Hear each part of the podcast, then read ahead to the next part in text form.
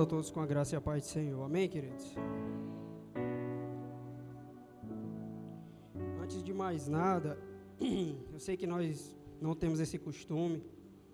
E na realidade, assim, eu nunca nem entendi direito. Porque a nossa denominação não faz isso, mas eu queria agradecer o pastor pela oportunidade. Porque eu sei que nós não temos esse costume, mas eu me senti tão lisonjeado em ser chamado para trazer a mensagem que eu pensei, eu?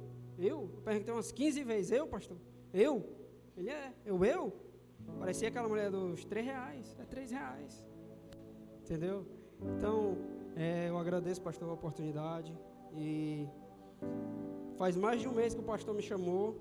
Irmão, pense num mês nervoso, que demorou a passar. Foi um mês eu tendo nervosismo. E ainda vem um culto desse, né, cheio da presença do Senhor. Aí eu não sei se eu fico mais nervoso, porque o culto já foi cheio da presença do Senhor, se eu fico mais calmo, porque o Senhor já falou. Mas eu tenho certeza que o Senhor tem algo a falar aos nossos corações essa noite. Amém? Não porque eu estou aqui, mas é porque as verdades dessa palavra é que ela confronta o homem. A palavra de Deus diz que o Espírito do Senhor é que convence o homem do pecado, da morte e do juízo. Amém? E eu queria também, pessoal, eu sei que eu já agradeci assim a várias pessoas, mas eu queria agradecer à igreja, agora olhando nos olhos de vocês. Porque eu sei que enquanto meu filho estava doente, tinha pessoas orando. Eu sei que tinha gente que é, marcava horário para orar, me mandava dizendo: Ó, oh, eu estou orando por vocês. Eu sei que tinha gente que não mandava, mas eu sabia que estava orando. Eu sei que tinha gente que estava rodeando o hospital em oração. E queridos, é desse jeito que nós vencemos as nossas guerras, amém? E foi uma batalha espiritual na realidade. O pastor já falou que ele tinha visto o espírito de morte no Levi. E eu não sei se vocês lembram, mas naquela época que as irmãs estavam tudo sonhando com as crianças, a Larissa ela também teve um sonho. E nesse sonho, viu uma pessoa e roubava o Levi da gente. A gente procurava, procurava e achava ele morto. Quando ela me contou, eu não disse nada para ela, mas eu acredito que ela também pensou a mesma coisa. Mas na hora eu pensei, lá vem. Lá vem pancada. Irmãos, e quando a gente se levanta para trabalhar para o Senhor, o diabo ele também se levanta. Amém? Não é verdade? Eu me lembro que o pastor me chamou no mesmo dia que chamou o Henrique aqui para pregar. Aí eu cheguei para ele e disse: Cara, o pastor me chamou para pregar, que doideira, mano. Aí ele, mas eu também. Aí, macho, no tempo que nós era nosso cego, era sem futuro, mas ser crente de verdade dá medo. E é verdade, irmão. Não é fácil estar aqui, porque é uma responsabilidade muito grande. Irmão, foi uma vitória espiritual, foi uma batalha espiritual. Teve dias que eu pensei que o Levi ia morrer. Quando eu chegava e falava com a Larissa, e ela me dizia como é que tinha sido, como é que estava o estado dele. Toda vida eu chegava em casa abatido mas sempre chegava e tinha alguém que, me, que mandava uma mensagem dizendo: Ó, oh, estou orando, vai dar tudo certo. E teve um determinado dia que, quando ele estava prestes a sair do, do oxigênio, teve um dia que, mesmo ele com oxigênio, o menino desfalecendo, a Larissa praticamente viu ele morto. Né? E, ela, e o menino desfalecendo, desfalecendo, ela teve que ficar calma e chorar ao mesmo tempo, chorando e tentando acalmar ele para ele respirar. Mas eu tenho certeza que quem segurou o Levizinho foi as nossas orações, foi o Senhor. Queridos, quando a gente se une, nós somos imparáveis, você sabia disso? E hoje eu olho para essa igreja eu vejo, eu estou na igreja já faz 22 anos, e hoje eu olho para a igreja e vejo em tudo aquilo que nós nos tornamos. Eu me lembro de quando nós era tudo criança, eu, Daniel, o Henrique, e eu vejo que hoje o Dandan é presbítero, o Henrique ministro de louvor, o Dude é ministro de louvor na outra igreja. Só eu que não sou nada, mas o importante é que eu sou, como diz o irmão Deval, eu sou filho de Deus, né? Também sou filho de Deus. Não é não, irmão? então, irmãos, eu me lembro que quando a gente pensava, a nossas únicas, uma das nossas únicas preocupações era se a gente ia conseguir arrecadar latinha para ganhar 10 reais de desconto para o acampamento do Maranguape. 5 horas da manhã a gente se levantava e a nossa preocupação era essa. Mas a gente ia feliz, porque a gente sabia que ali era o nosso melhor que a gente podia dar para o Senhor. Amém? Mas o Senhor ele tem honrado essa igreja eu vejo quantas vidas o Senhor já mudou aqui. A minha vida foi mudada nessa igreja. Eu conheci o Senhor nessa igreja. Foi através dessa igreja que eu cheguei aos pés do Senhor. E foi aqui que minha vida foi transformada, irmão. E é aqui que o Senhor tem tratado as nossas vidas. Esse lugar tem sido um lugar de cura, esse lugar tem sido um lugar de milagres. Esse lugar tem sido um lugar onde a presença do Senhor ela está todos os dias, amém? Meu irmão, não tem um culto que o Senhor não fale com alguém aqui. Não tem um culto que eu não vá para casa e diga, meu Deus, como o Senhor é tremendo. E é, eu me lembro que quando nós ainda era garaizinha, talvez só cabia três fileiras, e eu me lembro que a gente pensava, meu irmão, quando for grande, a igreja vai ser massa, né? Eu, é, vai ser massa. E queridos, eu dou glória a Deus, porque aqui, até aqui o Senhor tem nos ajudado, amém? E o Senhor, Ele está nesse lugar. Aqui, na realidade, tem sido o acampamento dos anjos do Senhor. Nosso nome é Manaim, acampamento de, dos anjos de Deus. E realmente, aqui tem sido um acampamento dos anjos do Senhor. Nós temos vencido as nossas batalhas da maneira certa, com oração, colocando o joelho em terra. Eu me lembro quando a Lídia estava pregando que ela disse que tinha coisa que a gente só vencia com isso aqui. E graças a Deus nós temos sido maduros o suficiente para entender que muitas coisas nós só vencemos com o joelho. E glória a Deus que nós temos vencido isso. Amém? Eu queria que você desse uma salva de palmas para o Senhor, porque não é por nós, mas é por Ele, porque dele, por Ele, para Ele são todas as coisas, meu irmão. Não é por mim nem por você, mas é pela misericórdia do Senhor. Que o Senhor Ele tem agido nesse lugar, amém? Eu não sou a meninazinha lá de Samuel, não, mas a Maracanã eu soubesse que nessa casa tem profeta. Eu me lembro que quando o pastor chamou, a gente descobriu todo aquele processo do Levizinho, que ele ia ter que fazer muitas coisas, e o pastor chamou Levi, eu, a Larissa e o Levi aqui, e a igreja toda veio ungir a cabeça dele. Eu me lembro que naquele dia foi lançada tantas palavras proféticas, tantas palavras proféticas, e eu dizendo só para o Senhor, Senhor, eu recebo eu recebo. E uma das palavras que foi lançada, que eu nunca me esqueço, que foi pelo presbítero João Paulo que está lá atrás, ele disse que o Levi, ele ia confundir a medicina. E glória a Deus por isso, porque as palavras do Senhor, meu irmão, elas não voltam vazias. Amém? Esse é nosso Deus, amém, queridos? Então, sem muitas delongas, eu queria. Vamos para a palavra, né? Ageu capítulo 1, versículos 5 e 6.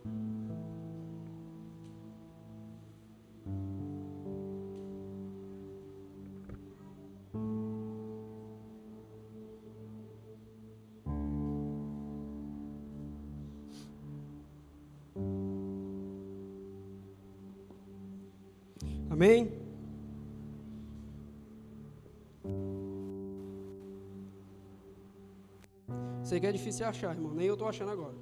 Pronto. É depois de Sonias e antes de Zacarias. Ajuda alguma coisa? Não, né? Fica pior, né? Lá pertinho do. Quem achou diz amém. Quem não achou, olha para a parede. Amém? A palavra do Senhor diz assim, Ageu capítulo 1, versículo 5. Ora, pois assim diz o Senhor dos Exércitos: Aplicai o vosso coração aos vossos caminhos, semeais muito e recolheis pouco, comeis, mas não os farteis, bebeis, mas não os saciais, vestivos, mas ninguém se aquece, e o que recebe salário, recebe salário no saquetel furado. Assim diz o Senhor dos Exércitos: aplicai o vosso coração aos vossos caminhos. Queridos, eu não sei se você já percebeu, mas muitas vezes, quando as coisas não dão certo na nossa vida, quando a gente faz planos, a gente faz sonhos, e todo mundo aqui tem plano e tem sonho, amém? Quando a gente fazemos nossos planos, nós fazemos os nossos sonhos, e quando algo dá errado na nossa vida, quando as coisas elas começam a não ir pelo caminho que a gente imaginou, a gente diz o quê? o diabo está se levantando. Ou então, quando a gente diz aquele texto que já é, já é de praxe o cristão usar, que é de Provérbios 16, que diz que há caminhos, o coração do homem ele faz planos, mas a resposta ela vem da boca do Senhor. E diz que há caminhos que para o homem parece direito, mas o final deles são de morte. A gente não diz isso? Muitas vezes a gente não diz isso.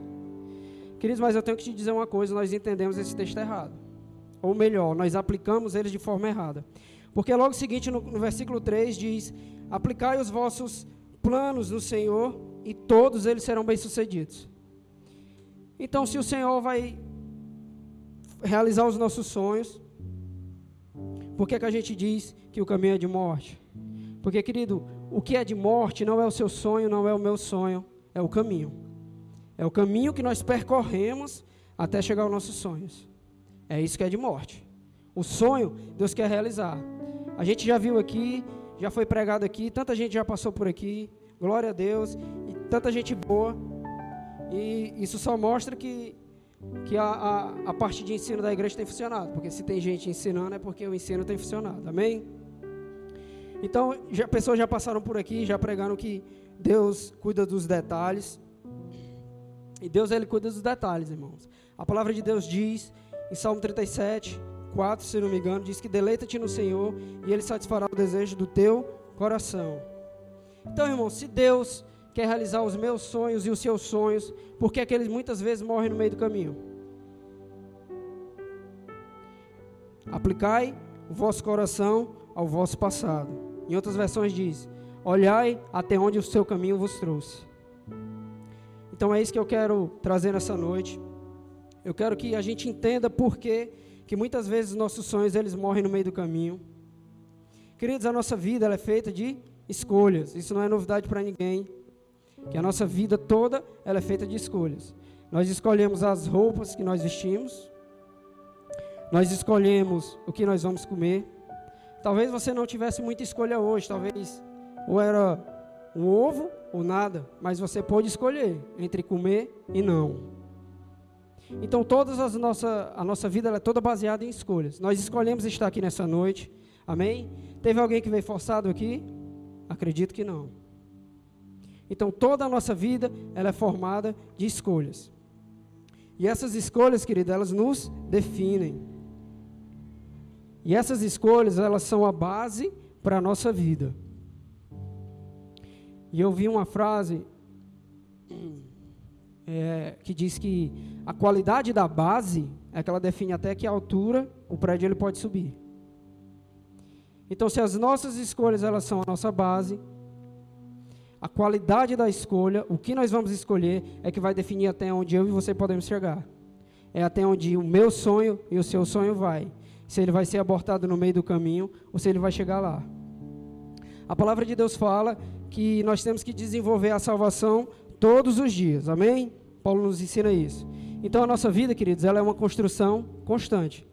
E as nossas escolhas, se nós escolhemos certos, nós estamos botando um tijolinho ali a mais, um tijolinho a mais. Mas ao mesmo tempo que se nós escolhemos certo, nós estamos crescendo, ao mesmo tempo, se nós escolhemos errado, nós estamos desconstruindo os nossos sonhos. E nós estamos desconstruindo quem nós somos. Queridos, e as nossas escolhas, todas elas, nós vamos pagar por elas, seja boa ou seja ruim. A palavra de Deus diz que aquilo que o homem planta, ele colhe. Amém? Quem planta milho, colhe milho. Quem planta feijão, colhe feijão. Não é isso? Então eu queria ver algumas histórias é, de homens de Deus, escolhidos por Deus, separados por Deus, que tinham tudo para dar tudo certo, mas por escolhas erradas, destruíram com tudo. E além da vida não continuar caminhando, destruir, perderam aquilo que o Senhor tinha separado para eles. A primeira história, queridos, está lá em Gênesis, capítulo 1.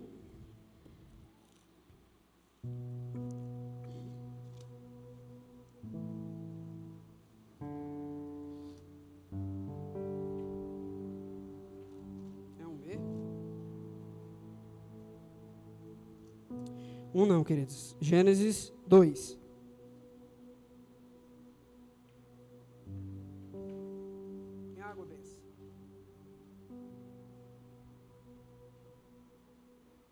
Aí, toda besta, que é para mim. Ó. Gênesis capítulo 2, versículo 8. Amém?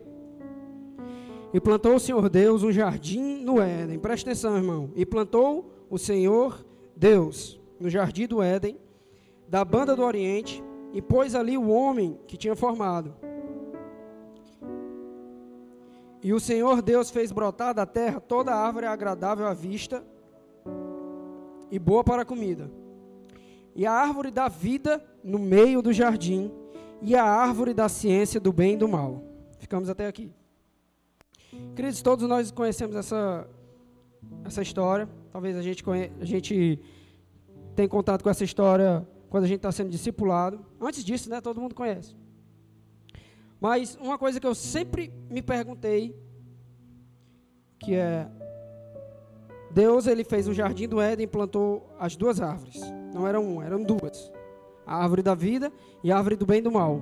E eu sempre me perguntei, se não era para comer, que Deus ordenou a Adão, diz, olha, tá aí, o jardim é teu, tu vai cultivar, tu vai cuidar, mas tem uma árvore ali que tu não vai poder comer, que é a árvore do bem e do mal. Ah, irmão, me diga uma coisa. Se essa árvore não era para comer, para que, Deus botou? Já perguntaram isso? Se, se não era para comer, por que Deus botou? Queridos, desde o princípio da formação do mundo, Deus ele se preocupa com as nossas escolhas. No jardim do Éden, Deus colocou no meio do jardim, no centro do jardim. Podia ser escondido, não. Não podia ser no canto, mas tinha que ser onde Adão ficava, muito provavelmente. Queridos, desde a fundação do mundo, Deus ele se importa com as nossas escolhas. Adão ele tinha duas escolhas: comer da árvore da vida ou comer, da árvore do conhecimento, do bem e do mal. Deus, ele se importa com a minha e a sua escolha. Desde a fundação do mundo, ele tem mostrado isso ao homem, que as nossas escolhas, nós temos que ser responsáveis por ela e nós vamos ser responsáveis por ela. Aí o que é que acontece, irmão? Adão, ele tinha as duas opções. Talvez se Adão tivesse comido da árvore da vida, ele estava até aqui hoje. Mas é o que é que ele faz? Come da árvore do conhecimento. O resto da história todo mundo já sabe. A cobra foi lá, a serpente, melhor dizendo. Aí faz a cabeça de Eva com dúvida. E o diabo, quando ele quer nos pegar, ele nos lança dúvida. A serpente chega para Eva e diz assim: Ei, tu pode comer de tudo aqui, né? Aí a Eva: Não, eu não posso comer da árvore do bem e do mal, porque senão eu vou morrer. Mas aí a cobra diz: Não, tu não vai morrer, não. E é desse jeito que o diabo ele trabalha na nossa vida, sabia? é lançando dúvida. Deus ele nos ensina, Deus ele nos dá a palavra, Deus coloca uma pessoa aqui para nos direcionar o caminho, o atalaia do Senhor, mas aí o mundo lá fora diz assim: não, isso aí não, vai, não é desse jeito assim não. E ultimamente tem se implantado no meio da igreja do Senhor um evangelho meio que, vou dizer assim, light, que meio que parece que tudo pode. E é desse jeito que o diabo trabalha, queridos. Acha que nada vai, vai acontecer. Mas aí Adão, ele tinha uma escolha. E ele escolheu comer da árvore do meio do jardim. Isso nos ensina que onde nós moramos, onde nós vivemos, sempre vai ter a bênção e a maldição perto de nós. A árvore da vida e a árvore do conhecimento estava bem pertinho de Adão. Nós vamos ter que saber conviver com o bem e com o mal. Amém? As nossas escolhas, elas vão definir quem nós somos. Adão ele podia ter escolhido certo, ele podia ter escolhido a árvore da vida ou muito simplesmente não ter comido. Mas ele comeu do que não podia. Ele tomou uma escolha errada. Aí o resto da história a gente já sabe. Olha, Adão, agora tu vai ter que trabalhar, tu vai ter que comer do sol do teu rosto. A Eva agora vai ter sentido de parto. Mas, queridos, o pior de tudo, o pior de tudo, não é ter que trabalhar, embora seja muito ruim, às vezes, cinco e meia da manhã, toda a vida eu me lembro. Mas o pior disso tudo não é ter que trabalhar, não é a dor do parto. O que, o que Adão perdeu de mais valioso foi a comunhão com o Espírito Santo. A Bíblia diz que Deus vinha ao entardecer, vinha bater um papo com Adão, e uma simples escolha, um minuto, uma dúvida, uma curiosidade, fez Adão sair do jardim. Perdeu a comunhão com Deus. A palavra de Deus diz que o diabo ele veio para matar, roubar e destruir. Não é verdade? Mas, irmão, agora matar o quê? Se o dono da vida é o Senhor, se para tocar na vida de Jó, Satanás teve que falar com o Senhor. O diabo ele veio para matar os nossos sonhos, roubar os nossos planos e destruir a nossa comunhão com Deus. Sabe por quê, meu irmão? Porque ele sabe que afastando a gente de Deus, a gente não chega a lugar nenhum. A gente fica no meio do caminho. E quem fica no meio do caminho não chega a lugar nenhum. A segunda história que eu queria contar se encontra lá em 2 Samuel, capítulo 11, versículo 1. Também muito conhecida. Queridos, eu não trago nenhuma novidade bíblica. Eu só trago o básico que todos nós conhecemos. Mas, queridos, muitas vezes nós temos que ser lembrados do básico, porque o básico nós não estamos mais fazendo direito. 2 Samuel, capítulo 11, versículo 1. Diz assim: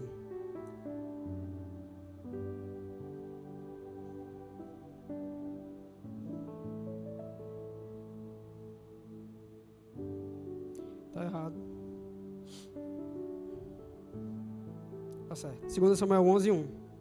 E aconteceu que, tendo decorrido um ano no tempo em que os reis saem para a guerra,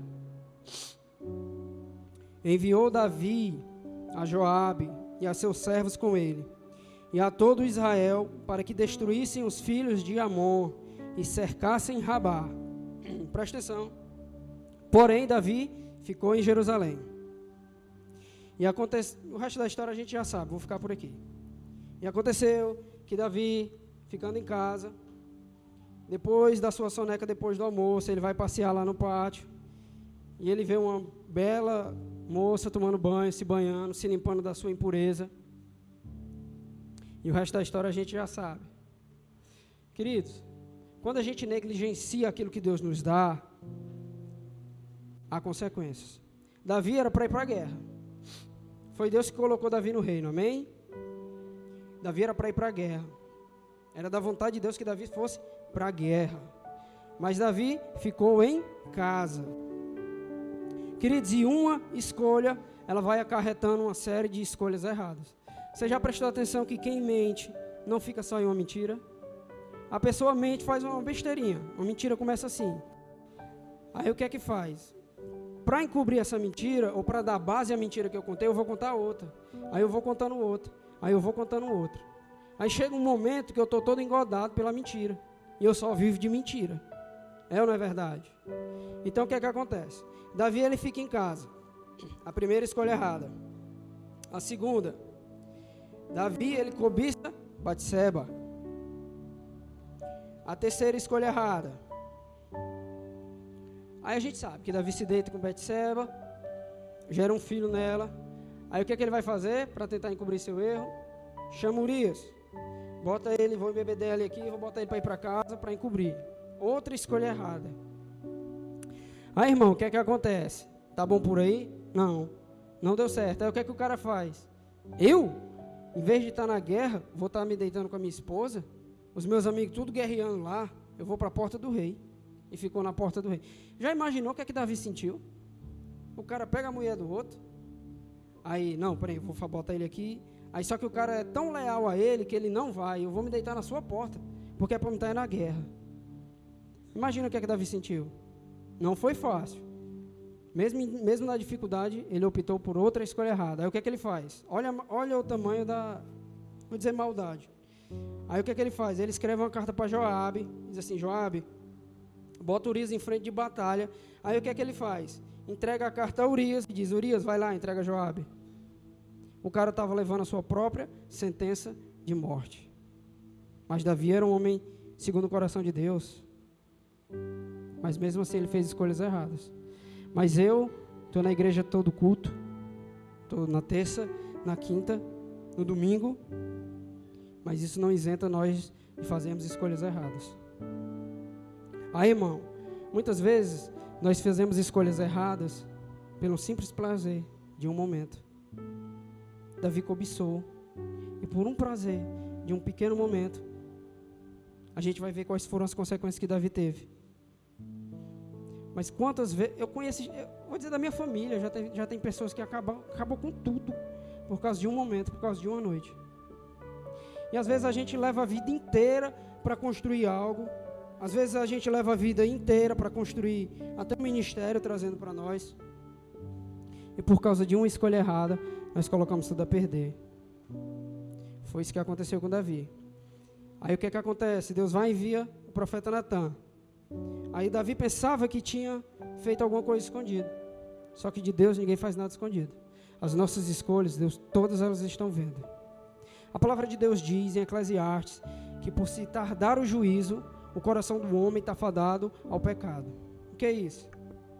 Por não acontecer nada na hora, a gente senta os pés a pecar, ó, e acha que não vai acontecer nada. Mas o juízo de Deus, meu irmão, ele não falha. Aí, irmão, o que é que acontece com Davi? O profeta Natan chega e conta aquela história da ovelha. E Davi, na hora, no ato, quando ele se tocou que era ele, o que é que acontece? Davi se arrepende. E, a, e o Natan profeta disse: Olha, tu está tu tá perdoado, o Senhor te perdoa, tu não vai morrer.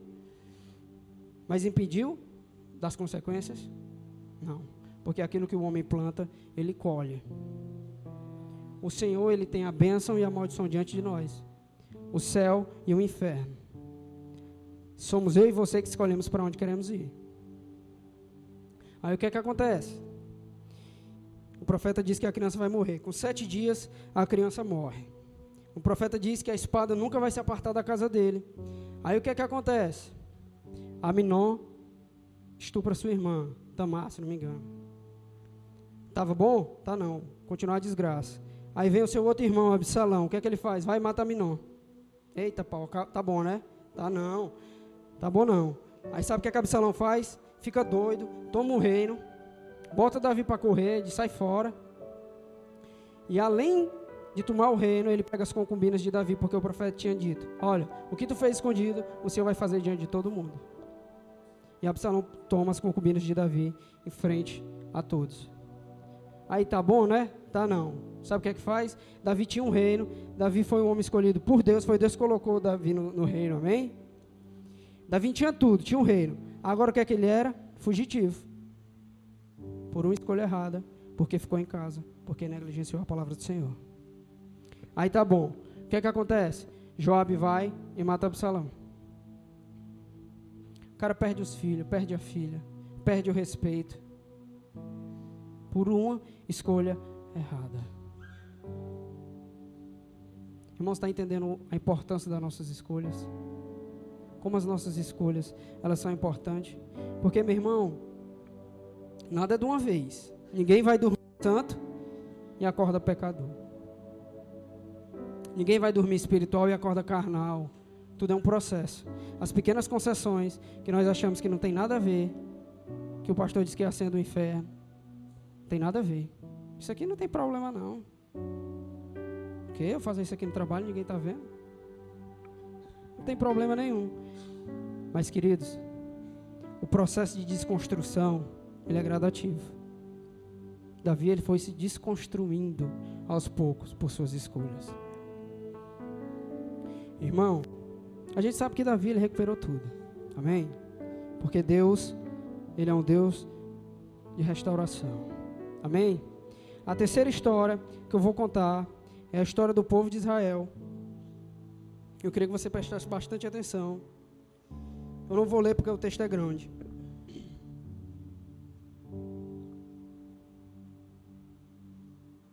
Mas em Levítico capítulo 25, quando o Senhor está dando ordenanças a Moisés, e, e Levítico é um, um, livro bem complicado de ler porque tem muita, muita lei.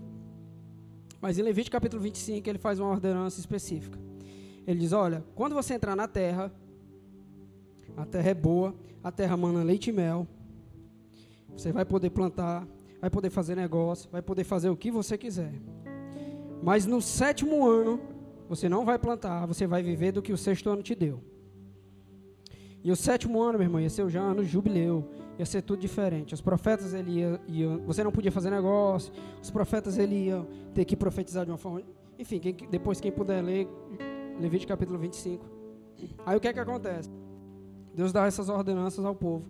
Diz, olha, vocês não vão fazer aliança com o povo da terra. O povo entra na terra prometida. Amém? Aí o que é que acontece? No deserto, talvez foi a história de mais providência do Senhor. Eu não conheço nenhuma outra história que teve tanta providência do Senhor. O povo tinha fome, Deus mandava maná. O povo tinha sede, fazia a água sair da rocha. O povo tinha frio, tinha coluna de fogo. O povo tinha calor, tinha sombra.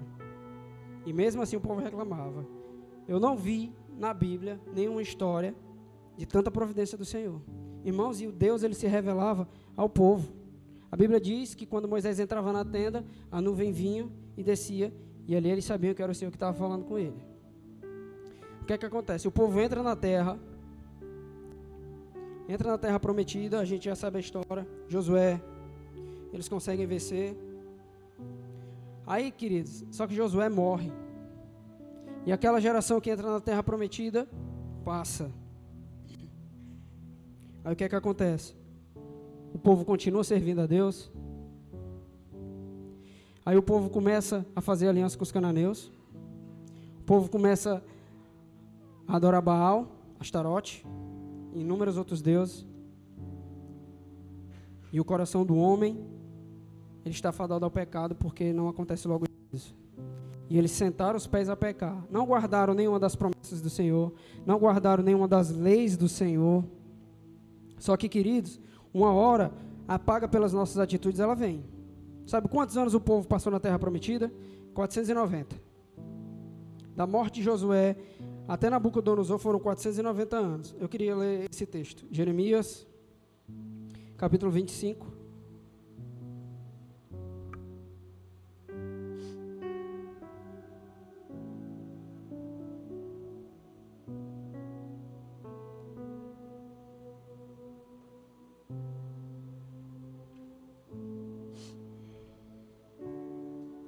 Jeremias 25, capítulo 1. Querido, se a gente for ler o livro de Jeremias, a gente vai ver as últimas horas do povo de Deus na terra.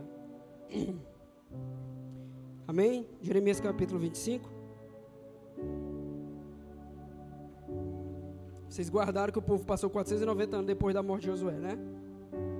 Presta aqui. A palavra que veio a Jeremias acerca de todo o povo de Judá, no ano quarto de Jeoaquim, filho de Josias, rei de Judá. Presta atenção, que é o primeiro ano de Nabucodonosor, rei da Babilônia, a qual anunciou o profeta Jeremias a todo o povo de Judá e a todos os habitantes de Jerusalém, dizendo: Desde o ano 13 de Josias, filho de Amon, rei de Judá, até este dia, veio a mim a palavra do Senhor, e vou-la anunciei a vós, madrugando e falando, mas vós não escutais. Também vos enviou o Senhor todos os seus servos, os profetas, madrugando e enviando-os. Mas vós não escutais, nem inclinastes os ouvidos para ouvir. Dizendo: Convertei-vos agora cada um do seu mau caminho e da maldade das suas ações. Presta atenção. E habitai na terra que o Senhor vos deu e a vossos pais, de século em século. E não andeis após deuses alheios para os servirdes e para vos inclinardes diante deles. Nem provoqueis a iras com a obra de vossas mãos, para que vos não faça mal. Todavia, não me deste ouvidos, diz o Senhor, mas me provocaste a ira com a obra de vossas mãos para o vosso mal.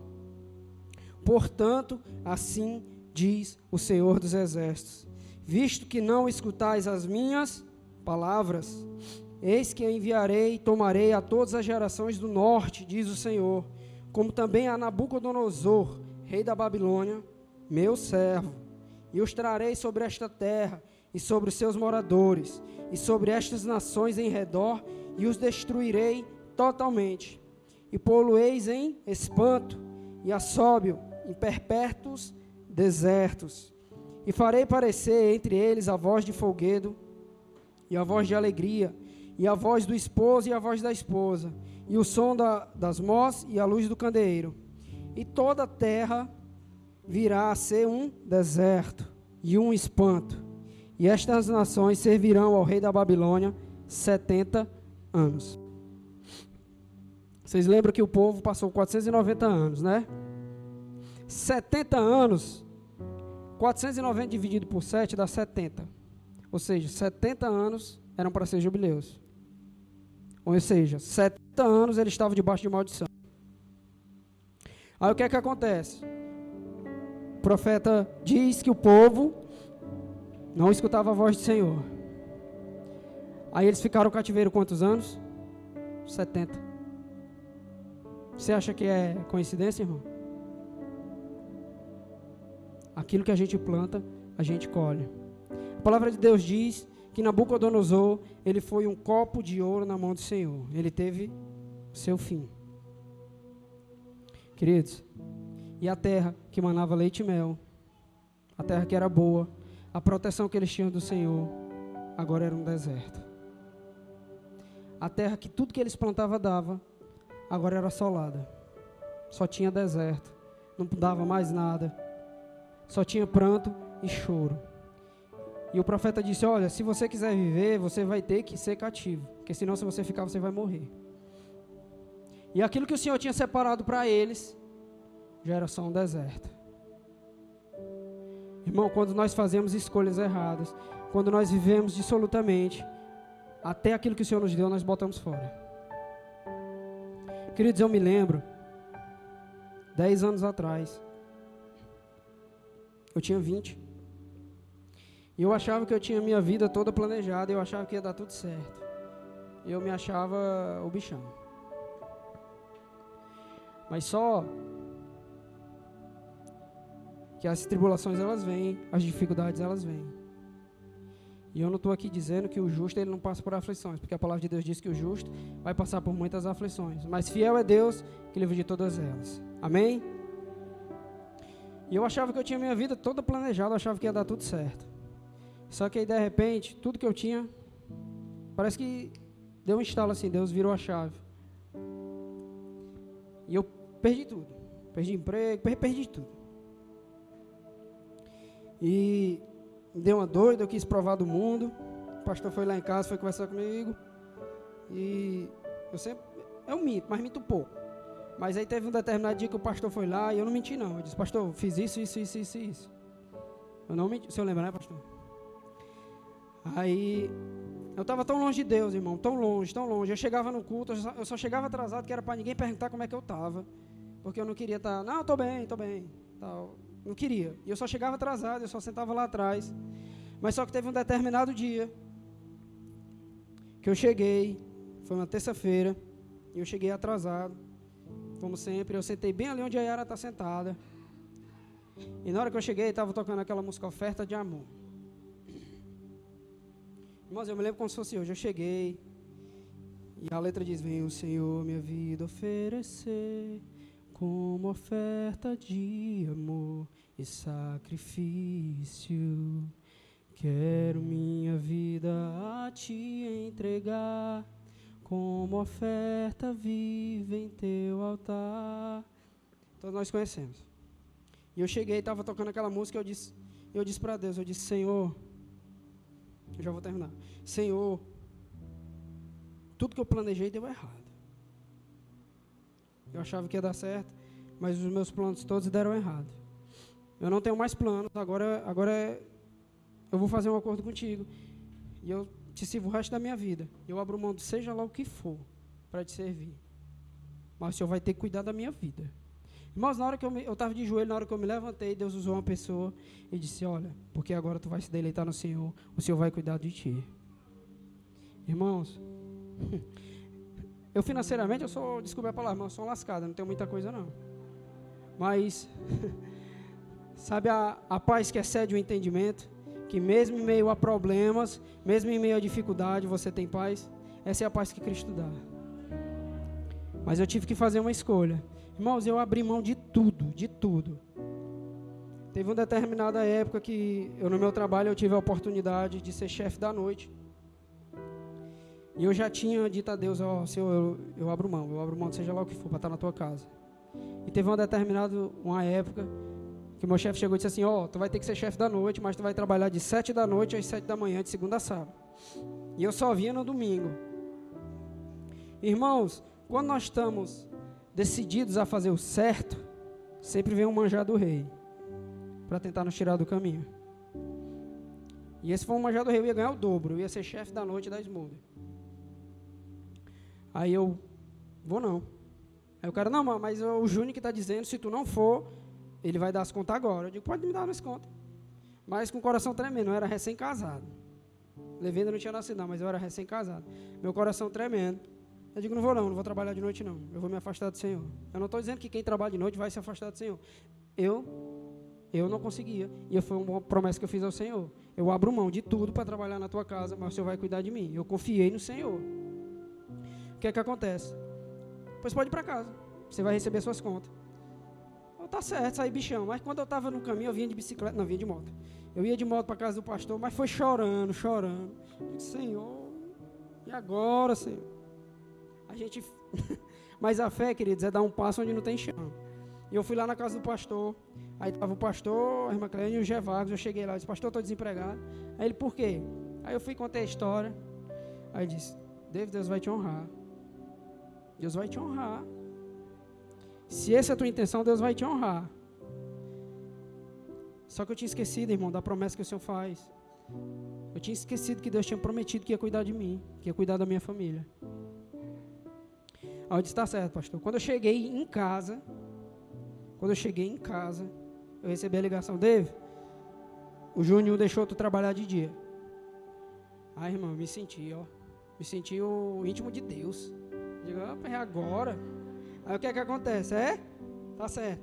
Mas, aí eu botei banco, eu digo, ó, mas agora eu vou, eu volto a trabalhar. Mas eu também não vou trabalhar mais de noite nunca mais. Você promete? Aí ele, macho, o cara tá te dando uma oportunidade, tu ainda tá botando pouco. Eu digo, só vou se você me prometer que eu não trabalho mais de noite. Aí ele, mas por quê? Mas tu ia ganhar o dobro. Eu digo, eu não vou, não vou. Eu tenho umas coisas na igreja, minha prioridade é a igreja. Porque, queridos, eu entendi com esses 10 anos que eu preciso muito mais de Deus do que de dinheiro. Sabe por quê? Porque o dinheiro ele passa. O dinheiro a traça corrói, mas o Senhor não. Irmão, de lá para cá o Senhor ele tem me guardado e tem cuidado de mim. Eu não estou falando isso aqui para me achar ou para querer ser melhor do que ninguém. Eu estou dizendo isso aqui trazendo uma palavra de esperança, porque se acontece comigo, pode acontecer com você. Queridos, a partir do momento que eu fiz as escolhas certas, que o Senhor me direcionou o meu caminho, as bênçãos elas têm corrido atrás de mim. Eu não preciso, eu entendi que eu não preciso planejar tudo para minha vida ela andar. Deleita-te no Senhor e Ele concederá os desejos do teu coração. Então, irmão, eu entendi que há caminhos que são de morte. E a gente pode conseguir as nossas coisas. Deus quer que a gente tenha o melhor dessa terra. A palavra de Deus diz que Deus ele quer que a gente coma o melhor dessa terra mesmo. Mas só que não é por onde a gente pensa que é. Você pode conseguir seu emprego bom, seu carro, sua casa. Mas o Senhor, Ele tem os caminhos de vida. Amém? Muitas vezes você toma decisões, você tem sonhos e você corre tanto atrás. Você entra em relacionamentos, você entra em negócios. E queridos, e tudo aquilo que te afasta de Deus, tudo aquilo que te para, tudo aquilo que te atrapalha a tua, a tua comunhão com o Espírito Santo, é um caminho de morte. Não tem negócio mais valioso do que o céu. Não tem relacionamento mais precioso do que a comunhão com o Espírito Santo. Não existe nada na terra que seja mais precioso do que a presença do Senhor. E querido, quando nós escolhemos errado, Deus ele se afasta. Às vezes nós pedimos tanta, tantas coisas a Deus, tanto, tanto, tanto, que Deus está certo. Tu quer? Eu vou te dar, mas eu vou sair. Agora é contigo. Olha o que, é que acontece com o rei Ezequias. Eu sei que essa história é uma história linda. A Bíblia diz que o rei Ezequias ele adoece. O profeta chega lá. Isaías, se não me engano, chega lá e diz: Olha, tu vai, tu tá, tu vai morrer, tu não vai se recuperar. Pum, disse e vou-se embora. Aí o que, é que Ezequias faz? Ora, Senhor, lembre quando eu, enquanto eu andei em retidão contigo, meu coração era íntegro, andei nos teus caminhos. Aí o que é que Deus faz? Vai lá, antes dele sair do pátio, vai lá, volta lá diz que ele vai ter mais 15 anos. Aí Deus dá mais 15 anos a Ezequias. É uma benção, né, não, irmão? Mas só que o que, é que acontece nesses 15 anos, irmão? Ele tem Manassés. A Bíblia diz que Ezequias fica rico. aumenta o seu reino, só que ele tem Manassés. Aí o que é que acontece? O cara destrói tudo. Até o que ele tinha, até o que Deus já tinha dado a ele. Ele destruiu tudo. Às vezes nós pedimos tanto uma coisa a Deus, nós queremos tanto uma coisa. Deus está certo, bichão, tu quer? Eu vou te dar. Mas tu vai ter que aguentar as tuas pontas. E foi isso que aconteceu comigo. Eu pedi a Deus, eu quero isso, quero isso, quero isso. E vou correr atrás, feito doido. Deus, aí é? Tá certo, pois toma. Aí deu tudo errado. Irmãos, eu sonhava com um golzinho quadrado. Meu sonho era ter um gol quadrado ou então ter um gol bola. Aí sabe o que foi que eu fiz? Eu parei de correr atrás.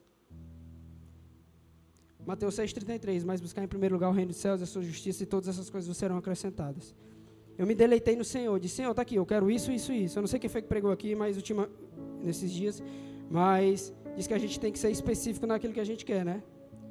E é verdade. Eu disse, eu quero isso, isso e isso. Mas é contigo, o Senhor faz. Irmãos, Deus ele tem me dado. Eu não tenho dinheiro, mas eu tenho uma vida que eu pedi a Deus. Eu estou na igreja, nada tem faltado. Eu tenho uma provisão do Senhor na minha vida. Queridos, por baixo, por baixo, os exames que o Levi fez, que o plano não cobriu, juntando esse, dá uns 10 mil reais. Se eu disser que eu não gastei um real, você acredita?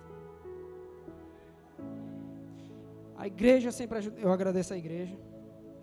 Interessante que quando a igreja. Se, Deus é massa demais. Quando a igreja se junta, irmãos, a gente vai a lugares onde as nossas mãos e as nossas pés eles não chegam. Queridos, a Larissa postou aquela rifa na. na primeiro de tudo, o médico disse: Ó, oh, ele tem que fazer um exame, o exame é 9 mil reais. Na hora eu olhei assim para ele, me deu vontade de perguntar: Mas se eu tivesse 9 mil reais, eu estava na praia, o que, é que eu ia estar tá fazendo aqui, mano? Mas aí eu disse: Tá certo. Falei, foi nada. Digo, e nem corri atrás, nem fiquei doido. Eu digo: Deus é contigo. Você não prometeu que ia cuidar da minha família? Tô nem aí, te vira. Aí, irmãos, o que é que acontece? Nós fizemos nada, fizemos nada. Aí tá se aproximando. Aí a Larissa, vai fazer menos uma rifa na igreja? Bora. Aí a gente fez a, teve a ideia de fazer a rifa. Ela, né? Teve a ideia de fazer a rifa, porque eu. Aí ela teve a ideia de fazer a rifa. Ela postou, acho que 10 e meia da noite. Terça-feira, 10 e meia da noite. Quarta-feira, duas horas da tarde, a gente já tinha uma promessa de uma pessoa que ia pagar o exame. Lá do Rio Grande do Sul. É porque ele é autista? É porque ele é gordinho, engraçadinho? É não, irmão, é a mão de Deus. Meu irmão, isso pode acontecer com você. Eu não estou aqui só para dizer que se você fizer errado, você vai pagar, você vai para o inferno. Eu estou aqui para trazer uma palavra de esperança para a tua vida. Amém? Meu irmão, tem uma história, Lucas 15 conta a história do filho pródigo.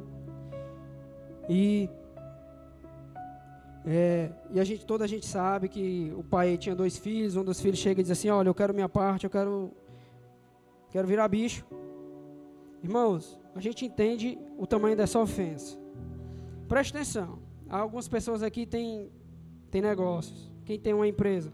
Imagine você, se a sua empresa cresce a ponto de você poder viver, sustentar a sua família. E o seu negócio crescer, você ter criados e você vive da sua empresa e o negócio está funcionando e vai para frente. E você já planejou agora quando eu terminar aqui, quando eu morrer, meu filho que vai cuidar dessa empresa. Imagine o sentimento que você teria. E chega um filho seu e diz: Olha, pai, reparte aí que eu quero ir embora. Já imaginou o tamanho da ofensa? Já imaginou a dor do pai? Ai! Já imaginou? Queridos pais, agora para a gente entender o tamanho dessa ofensa, nós temos que entender o contexto que ela foi contada. Ela foi contada dois mil anos atrás, mais de dois mil anos atrás, no Oriente Médio, onde as regras eram rígidas. Esse filho, ele era digno de açoite.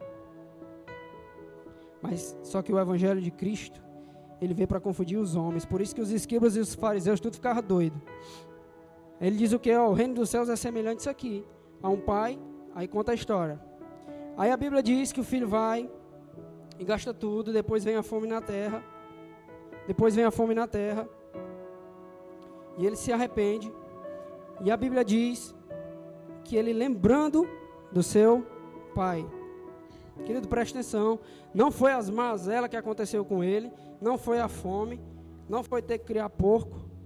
O que fez ele lembrar foi a casa do pai. o que fez ele querer voltar foi a casa do pai. Queria dizer, a Bíblia ela é tão massa que ela linka totalmente esse texto com Apocalipse capítulo 2, a carta de Éfeso, quando Deus diz: Olha, eu tenho visto teu trabalho, eu sei teu trabalho árduo, eu sei que vocês é, aborrecem os nicolaítas, eu sei que vocês põem à prova aqueles que dizem sacerdotes e não são.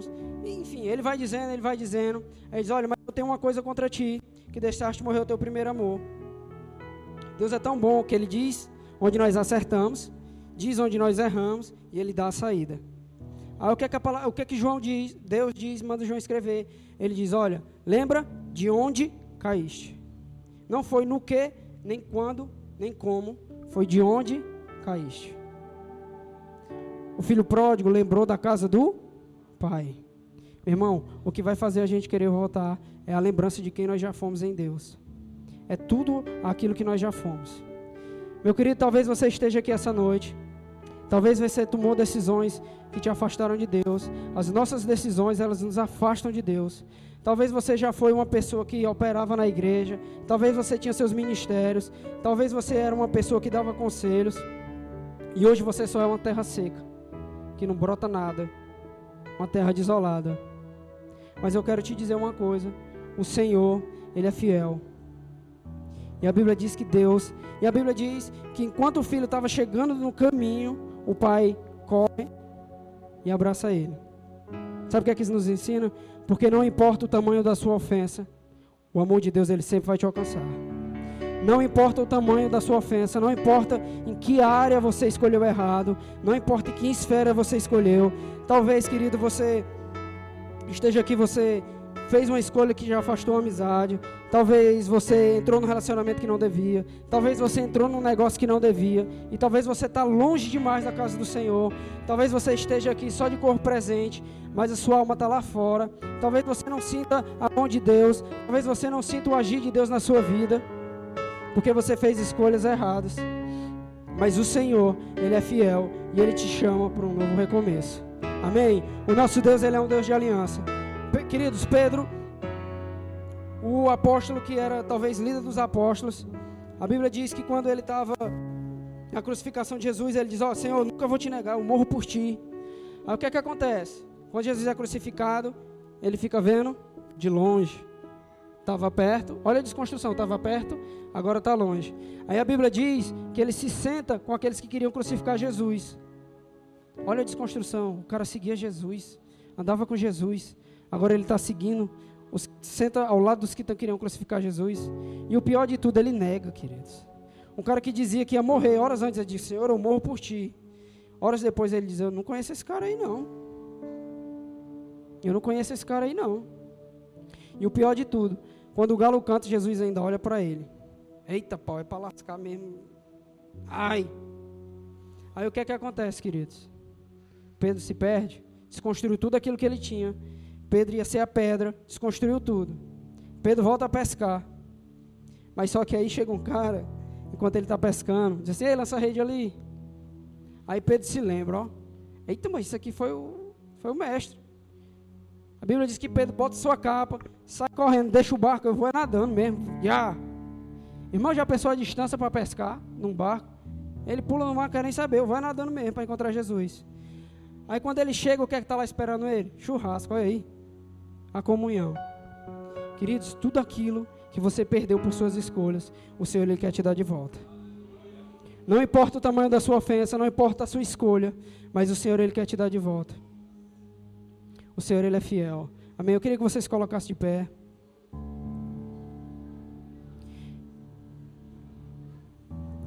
Queridos, eu eu tive a chance de entregar minha vida ao Senhor. E a palavra de Deus, ela diz que a oferta é a semente. Se nós queremos bênção financeira, nós temos que ofertar dinheiro. Agora, queridos, me digam uma coisa. Se eu e você ofertarmos a nossa vida, o que é que a gente vai colher? Se eu e você ofertarmos os nossos planos e os nossos sonhos, o que nós vamos receber? Os planos e os sonhos de Deus. A Bíblia diz: se vocês permanecerdes em mim e a minha palavra permanecerdes em vós, tudo o que pedires será feito. Então, querido, seu sonho Deus pode realizar. Tudo aquilo que você perdeu, o Senhor pode realizar.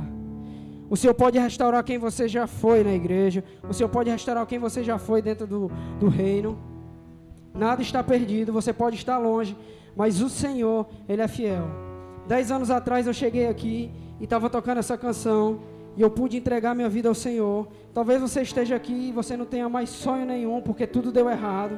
Talvez você esteja aqui totalmente perdido, totalmente sem, sem, sem sonhos porque tudo deu errado. Querido, mas eu quero te dizer uma coisa, os seus sonhos eles não precisam morrer. Talvez o caminho que você traçou foi de morte, mas o seu sonho não precisa ser de morte. O Senhor quer realizar os seus sonhos. Amém?